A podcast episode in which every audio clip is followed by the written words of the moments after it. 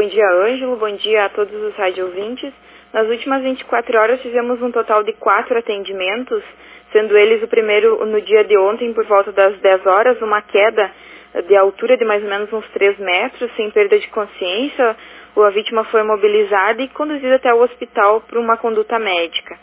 Por volta das 13 horas, um paciente então que encontrava-se em centro de recuperação, aí teve um surto psiquiátrico, apoiando a brigada, a gente também atendeu a essa ocorrência.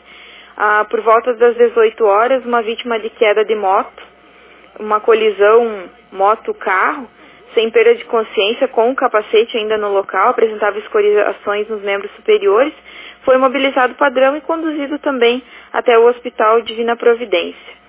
E por volta das 19 horas, uma vítima de queda da própria altura, com, apresentava uma, uma deformidade bem importante no tornozelo esquerdo, foi mobilizado o tornozelo, mobilizado o padrão e também conduzido até o Hospital Divina Providência. Esses foram os quatro atendimentos realizados pelo SAMU no dia de ontem, Ângelo. A dica a gente sempre deixa, que é bem importante, ao realizar a ligação por 192, ela é uma ligação gratuita, né, podendo ser feita de telefone fixo ou de telefone celular. Essa ligação cai em Porto Alegre, não cai diretamente aqui na base, então tem que se passar as informações da maneira mais correta possível e mais clara, né? O número de vítimas em caso de acidente, o estado da vítima, se conversa ou não, ou em pacientes clínicos em casa, né, se está respondendo, se não responde o local, né, o endereço correto, um ponto de referência, o número de telefone e não omitir e nem aumentar as informações, né?